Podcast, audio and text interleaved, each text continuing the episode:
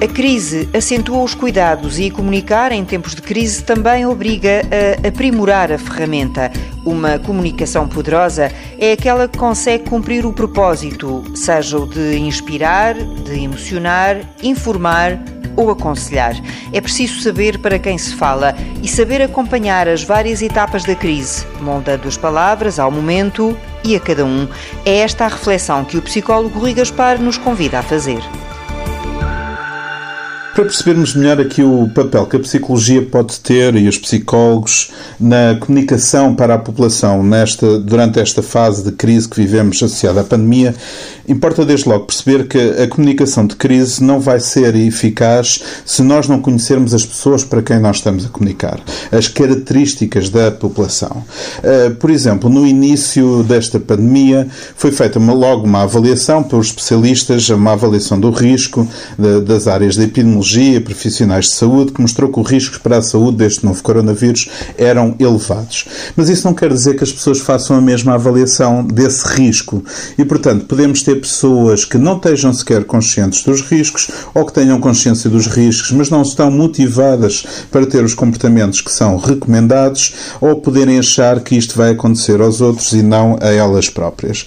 E, portanto, é aqui que entra o papel da psicologia, é conseguirmos recolher dados da população que nos permitam perceber melhor as suas características e fazer uma comunicação que seja customizada para a forma como estão a pensar, como estão a sentir e a comportar-se num determinado momento. Uh, nós passamos até agora aquilo que eu chamo as três fases, os três Cs uh, da pandemia. Nós tivemos uma fase inicial muito focada no consciencializar uh, e motivar as pessoas. Por exemplo, a comunicação que era feita na altura é que é um vírus que afeta mais os idosos, a taxa de mortalidade era maior, mas de um ponto de vista de um jovem, aquilo que era entendido é que afeta só os idosos.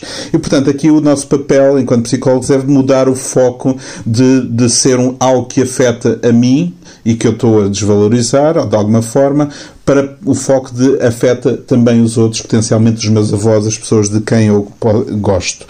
E, portanto, passamos numa fase seguinte também para quando havia muita situação de incerteza, que não se sabia exatamente uh, como é que o vírus se transmitia ou não, se era de pessoa para pessoa, também era uma fase importante para capacitar e empoderar as pessoas, uh, mostrar que, que recursos pessoais é que tinham ao seu dispor, o que é que eu devo fazer ou não para conseguir lidar com este risco, recursos sociais, onde é que eu posso obter ajuda, eh, onde é que eu posso encontrar mais informação, por exemplo, a linha SNS 24, mas nós estamos agora numa fase que eu chamaria de consolidar e adaptar. Portanto, consolidar tudo aquilo que mudamos e, e temos em termos de comportamentos até agora, temos que os manter e adaptarmos possivelmente para novas epidemias, novas situações futuras que podemos ter. Portanto, sermos mais resilientes a este nível. E é exatamente isso que estamos a verificar hoje em dia. Muitas pessoas a relaxar um bocadinho algumas medidas e nós é o nosso papel mostrar que o perigo continua a existir e manter a percepção de que o risco existe para as pessoas também manterem os comportamentos